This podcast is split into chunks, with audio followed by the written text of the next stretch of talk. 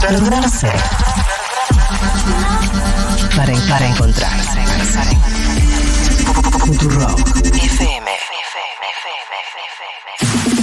Seguro la Habana. Novena temporada.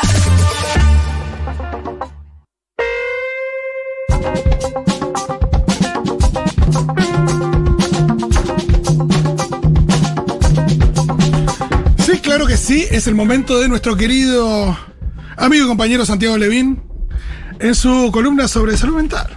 Queridos amigos, ¿cómo estamos hoy? Sin Bien. Julia. Hola Santi, Es, sí, Julia es culos y fobal, ¿te sumás? somos bastante básicos. Exactamente. No, no, vos nos ayudás a que no sea culos y fobal, justamente. No, no, no, la verdad que se siente cuando no está, pero se la rema, la remamos. Claro que La sí, remamos. para eso estamos. Este, la columna de hoy, por muchos pedidos reiterados de oyentes y de oyentas, va a ser nuevamente versión 2 sobre discapacidad. Perfecto. Discapacidad y eh, con especial atención a las personas que tienen que cuidar a las personas con discapacidad. Claro, porque pocas veces se habla de las personas que, que, tienen que cuidar a las personas con discapacidad. Bueno, eso es el tema principal y ese fue el pedido. Muchos este, oyentes que escriben por las redes y que tiran ideas para la columna, que yo siempre les agradezco un montón. A veces son cosas que ya hablamos, a veces son cosas de las que no hablamos. Eh, y a mí me parece buenísimo que la gente este, que escucha la columna proponga temas. Me parece genial. El tema de discapacidad es un tema muy, muy, muy grande. En el mundo hay aproximadamente mil millones de personas con una discapacidad. Una de cada siete. Una de cada siete. El concepto de discapacidad es relativo, no es absoluto. Por eso hoy se habla del modelo social de discapacidad, porque se hace énfasis no solo o no tanto en la discapacidad calculada por la medicina laboral clásica como un porcentaje de pérdida, etcétera, en si se puede o no se puede caminar, si se puede o no se puede escuchar, si se puede o no se puede, sino también preguntarse cuáles son las barreras que la sociedad pone a las personas que tienen alguna capacidad diferente o alguna capacidad disminuida. Una rampa en una vereda disminuye una discapacidad. Un ascensor con espacio para silla de ruedas disminuye esa capacidad y de hecho la convierte en un rasgo, en una característica, pero no en una imposibilidad. Entonces, hoy se habla de discapacidad no tanto mirando solo a la persona y qué es lo que no puede hacer y poniéndole un baremo, una medida desde la, entre comillas, ciencia médica, sino eh, estudiando la interacción entre esa persona con capacidades diferentes y el mundo que lo rodea, que generalmente no está preparado para Claro, eso. me acuerdo de, de, nada, de una, una de las primeras veces que, que viajé al exterior, que, eh, nada, muy ingenuo, no sé, o ignorante lo mío de en un momento pensar que había más personas con discapacidad, por ejemplo, en sillas de ruedas, ¿no? Por ver más gente con sillas de ruedas en el transporte público o en la calle. No necesariamente en el transporte público, sino en la calle. Y no, claro, y- nada, enseguida caí en que no, no, no es que hay más gente con discapacidad, sino que eh, esta, la gente en ese lugar, que era por ahí un lugar más de un estado más de bienestar y con más eh, eh, accesibilidad, eh, claro, podía salir más de su casa. Puede Simplemente. tomarse un avión porque tienen medios para subirse al avión, puede tomarse un subterráneo. En la ciudad de Buenos Aires es muy difícil tomar un subterráneo si uno no camina. Sí. Y si uno no puede bajar y subir escaleras. No, que levante la mano a alguien que haya visto una persona en silla de ruedas en un subterráneo. Yo nunca en mi vida en un subte de Buenos Aires vi una persona. Yo vi una sola vez y, y Pocos- hay pocos- algunos pocos ascensores, que- que funcionan. funcionan. En colectivos tampoco, digo, hay. independientemente que hay colectivos que ya están adaptados, no, sí en tren. Sí en el tren porque es el que. Más nivelado tiene el andén con la entrada del tren. Sí, sí. Está más, más fácil. Y que por ahí con, Sí. con que, haya, colectivo una, con que haya una rampa en la estación ya. podría- Nosotros vivimos en un, en un tipo de sociedad que tiende a ser solidaria también, entonces siempre se acercan tres o cuatro para ayudar. En otros países, por ejemplo en Escandinavia, en la península escandinávica, está mal visto ayudar a una persona con una discapacidad. Yo recibí un insulto una vez hace muchos años en el sur de Suecia. Como, como si fuera como si estuviera subestimando. ¿no? abierta una puerta a una señora que entraba con un andador, una señora mayor. Después me explicaron en qué consistía el insulto y me explicaron que en Suecia no se ayuda a la gente con una discapacidad porque se interpreta como, eh, como una actitud condescendiente. Claro. eh, paternalista y condescendiente. Si puedo solo, no me ayudes. Sería el mensaje allá. Acá tenemos una idiosincrasia diferente. Pero el tema principal acá es el siguiente. Hay muchos tipos de discapacidad. Hay discapacidades este, que son intrínsecas y otras que son adquiridas, por ejemplo, por accidentes, por la guerra. Eh, en este momento que hablamos tanto de la guerra, la guerra deja siempre una enorme cantidad de personas con discapacidad, sin hablar de las pérdidas totales de vidas. Y la discapacidad tiene mucho que ver con esa interacción, esa interacción difícil, ese encuentro difícil entre la persona que tiene una capacidad disminuida y el mundo que la rodea. Los discapacitados tienen menos acceso a los trabajos, les duran menos en los trabajos, los contratan menos en los trabajos, Les pagan menos. los invitan menos a las fiestas para divertirse. No lo vamos a invitar porque pobre, no puede escuchar o no puede bailar o no sabe bailar. Eh, no va a querer divertirse porque está triste. Eh, tiene más dificultades en el acceso al sistema de salud. Les pagan menos, como dice Pitu. exa- Exactamente, les pagan y, menos. y en nuestro, y en nuestro país te das cuenta que, que la diferencia la hace también el dinero. Digo, las personas con discapacidad, pero que tienen muchos recursos, eh, tienen un acceso que, que las otras no. Me, me- me pasó el otro día estar en Lollapalooza y ver un chico en una, en una silla de ruedas, esas eléctricas, digo, ya bastante preparada, digo, también eh, con, como con motorcito, porque mismo en, en el pasto, por más que sea lisito el pasto del hipódromo, por ahí no es tan sencillo con una, con una silla de las, de las Poderoso caballero es donde. Mira, hasta el tener recursos te permite que chicos con muchísimas eh, problem- problemas eh, puedan hacer deporte parecido al fútbol. Hay un deporte que es con silla de ruedas, que son chicos que solamente pueden movilizar su mano, ¿no? Con una palanquita. Son esas sillas de posturales, posturales, ¿no? Que no, no le permiten mover, pero sale una fortuna.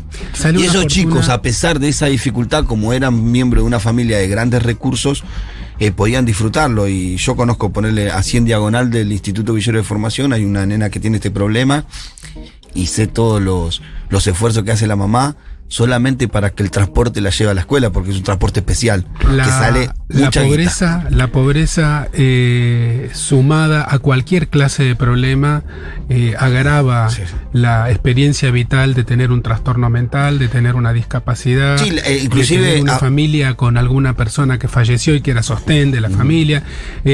Lo decimos siempre todos los lunes, todas las columnas y ustedes todos los días de, de Segurola.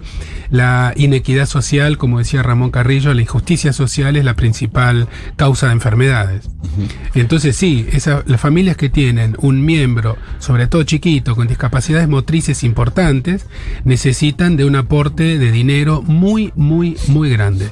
Son aparatos que ahora además tienen soporte electrónico y se comunican con la computadora, con el celular. Muy poca gente tiene acceso Sí, a que, eso. que no- eh, eh, costos que no, no alcanzan a cubrir ninguna de las pensiones que el Estado les brinda a la familia de bajo La Digo, silla porque de viste que hay ruedas. algunos que siempre piensan de eso que se les regala. La simple silla de ruedas común y corriente, mecánica, es este, carísima. es carísima y muy poca gente que la necesita tiene acceso a ella.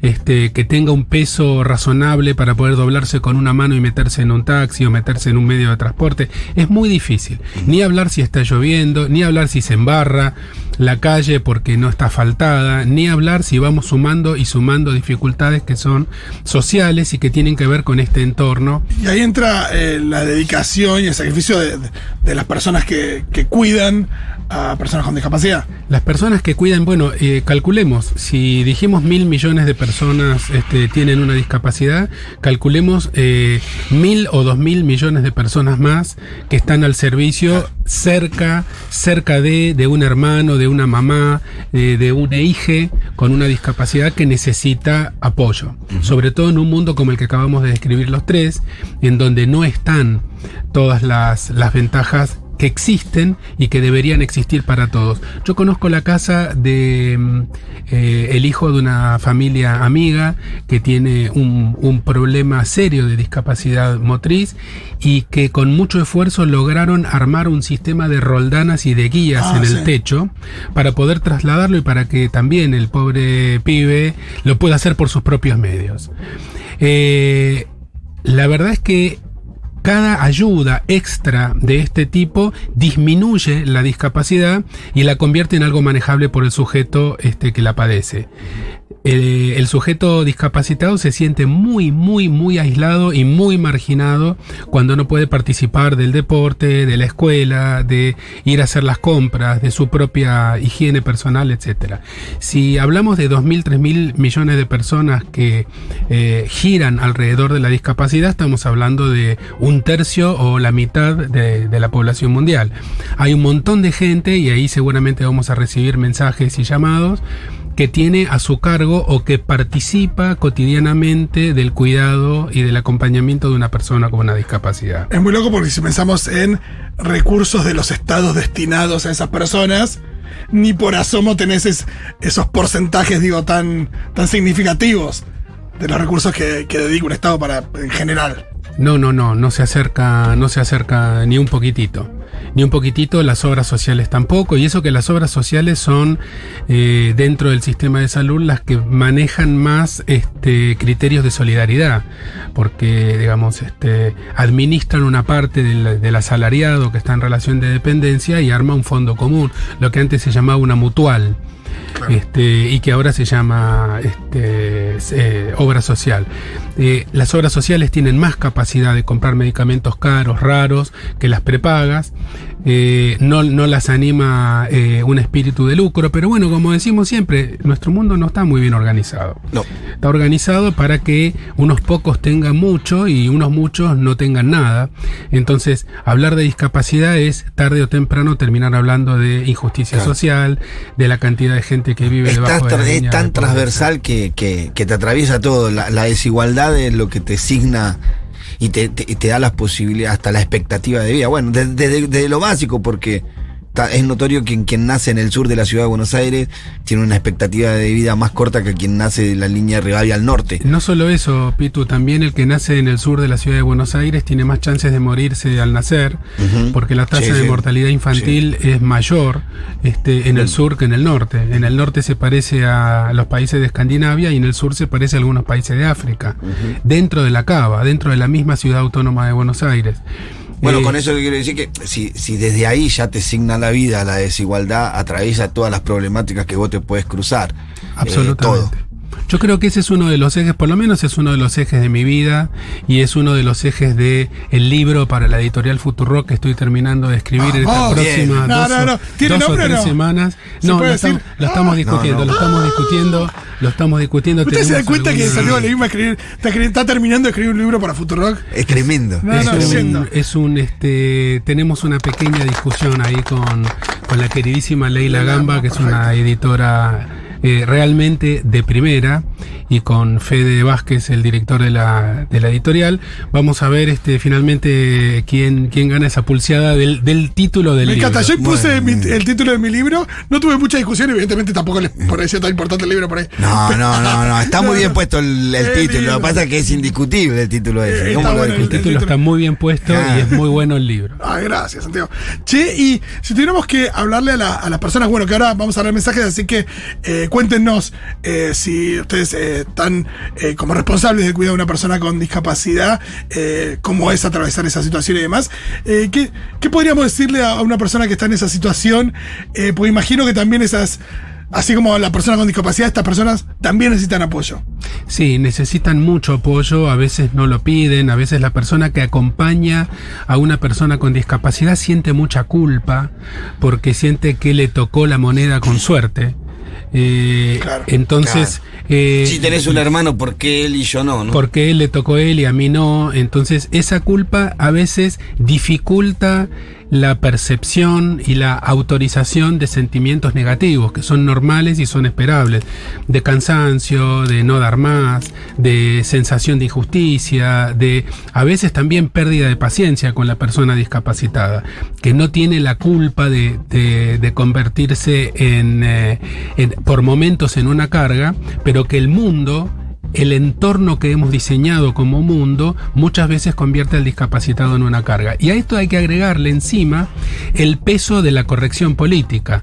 Ahora este, todo hay que decirlo con corrección política y no se puede decir, ufa, esto es, eh, este, es un problema pesado, no soporto más eh, y demás.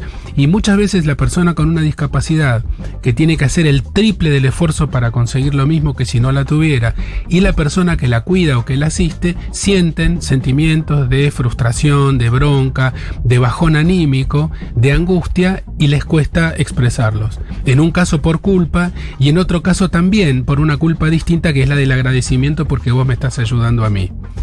Ahí estaría bueno blanquear sentimientos. Claro, también hay una. en esa dedicación hay eh, seguramente el postergar la- las propias. Digo, propios sueños y cuestiones. eh, al mismo tiempo, por ahí que. Digo, que no están tan impedidos porque uno no, la persona para ir a cargo no tiene una discapacidad y demás. es como si como tuviera todas sus capacidades, eh, digo, pero no la, pero no la posibilidad o, se limitara en ese sentido también por, en parte por culpa, en parte por la dedicación que, tiene.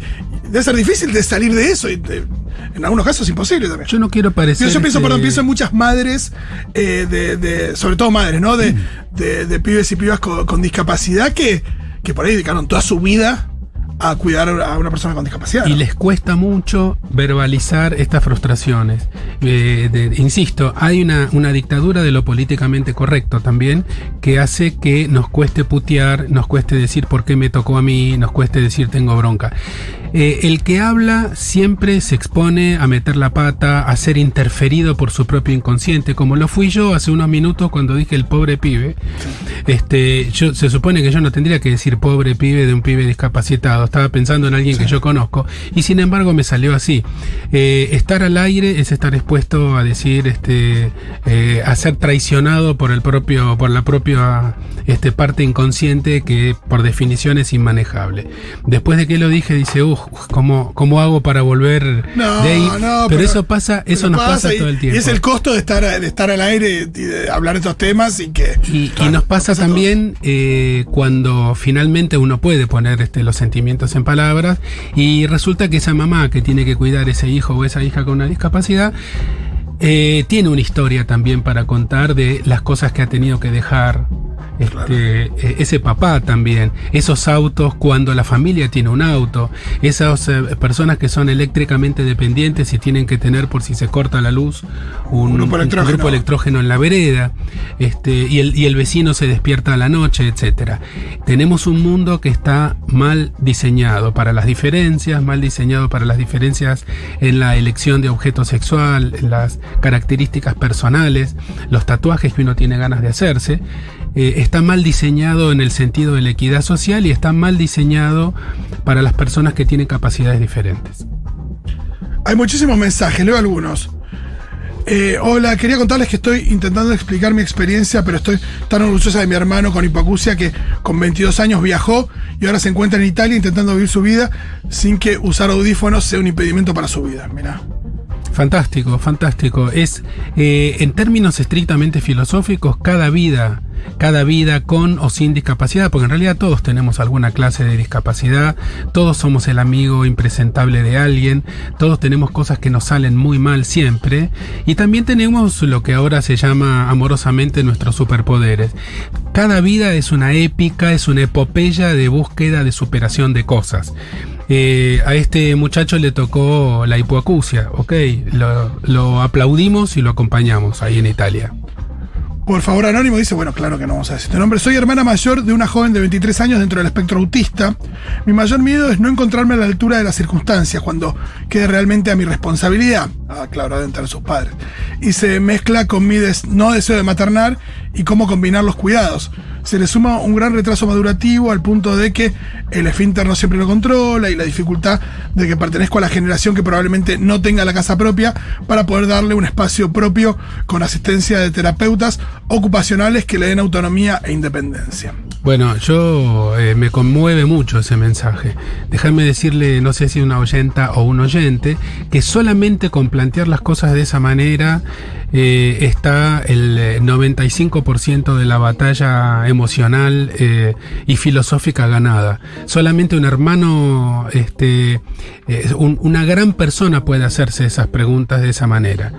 Es con duda, es con angustia, es con temor en relación al futuro, es sin la casa propia, es con todo eso, pero con la cabeza puesta de esa manera, este, quien reciba tus cuidados va a estar en muy buenas manos. Sí, yo lo que pienso ahí, eh, contame Santiago, Petu, cómo lo ven, pero que hay una cosa ahí como ella está como esperando asumir una responsabilidad 100% de ella y seguramente haya más gente. Hoy si tus viejos están vivos también es algo que, que podés charlar con ellos, digo, de, de que no sea una cosa del futuro, bueno, el futuro te ocupas vos, sino bueno, ¿cómo podemos programar eso? Eh, por ahí tus viejos, tus viejos si tienen su casa, eh, digo, por ahí hay otra gente, hay familia, hay más familia, hay amigues, eh, porque me parece que son cosas que las que... que se, que se escucha mucho. ¿Qué va a pasar el día de mañana? Este, padres que tienen hijos con discapacidades y que saben que van a irse de este mundo antes que ellos. ¿Qué va a pasar el día de mañana? Es una pregunta que genera mucha angustia y es muy pertinente. Hola Futurock, Eh, las dificultades y la sensación de carga está relacionada creo con el tiempo que lleva el cuidado sumado a la poca oferta que hay para liberar un poco esa carga, que en general es familiar y femenina, y socializar un poco más las tareas de cuidado con espacios públicos, comunitarios, cooperativos de cuidado para discapacidad que estén no solo en las grandes ciudades y centralizados, sino otros espacios, porque esa organización y gestión de los cuidados también es trabajo recontra. Muy, muy, muy bueno lo que, lo que trae este oyente o esta oyenta. Este, yo no lo dije y lo tendría que haber dicho.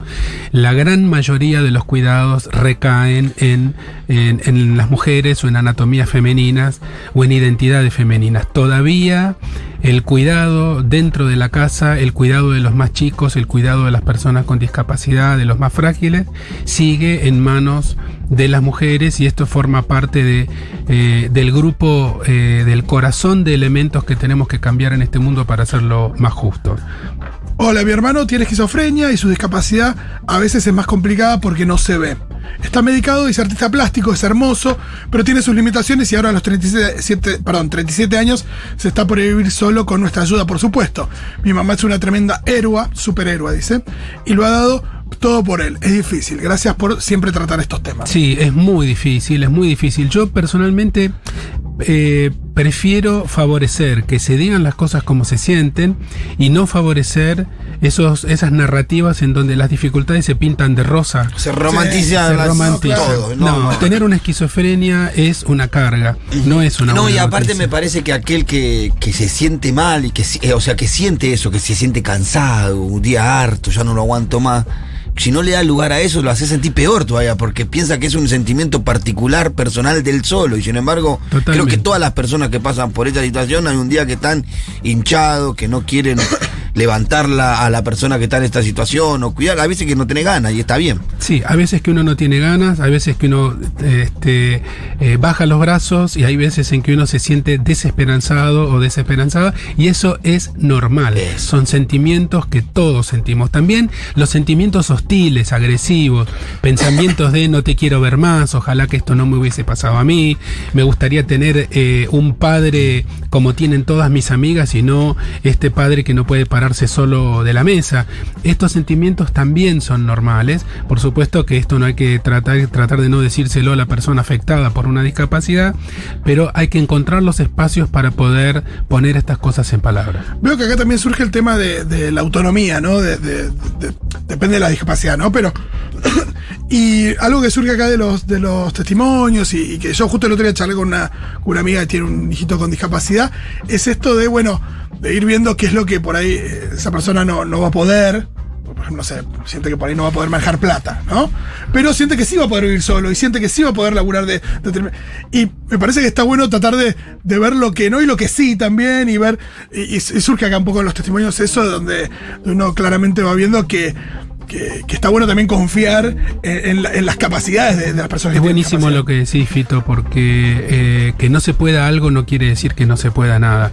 El informe de Naciones Unidas sobre discapacidad viene con una, con una introducción de Stephen Hawking. Ajá. Ustedes recuerdan este físico teórico Sí. británico que tuvo una esclerosis lateral amiotrófica, falleció hace poco y vivió muchísimos más años de lo que los médicos habían este, pronosticado.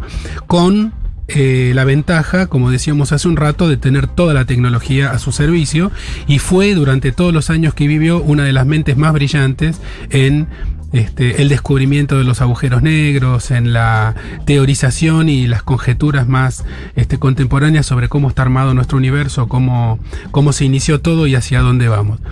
Él en esa introducción dice que la discapacidad no tendría que ser ningún obstáculo para el desarrollo personal. A mí me parece una linda frase, me parece más emocionante viniendo de quien viene, pero tendríamos que decirle a Stephen Hawking que eso este, eh, pertenece al orden de la utopía.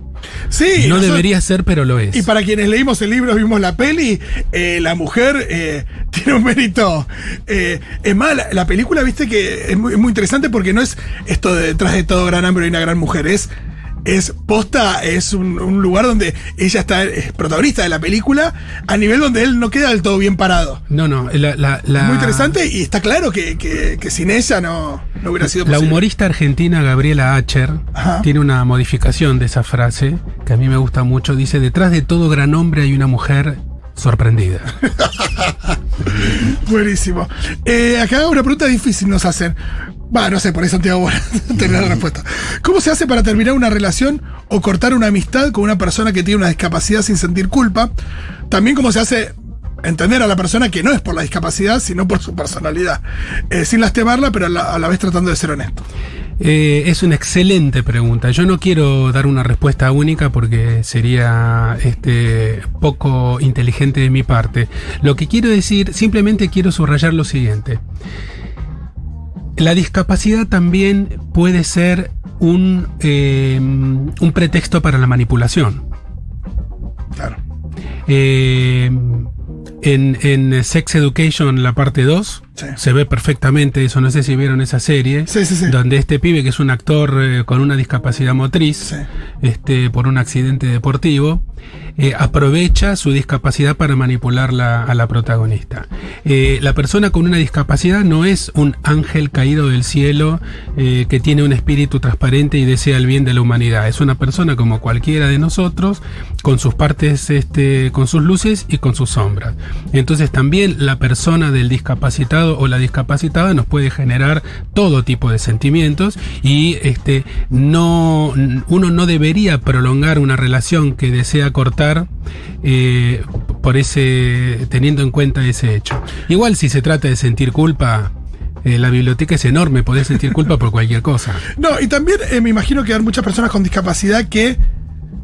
Digo, así como, imagínate si una persona, no sé, una persona gorda trata de ser buena para compensar, entre comillas, algo que supuestamente está mal. Es un tema Eh, y interesantísimo. hay, algo, hay algo de interesantísimo. todas las personas con discapacidad automáticamente tienen que ser mártires, héroes, eh, buenos. Y es una carga sumamente más. inteligente, sumamente inteligente. Claro, es una carga Grandes más. talentos para la poesía. Es una carga más.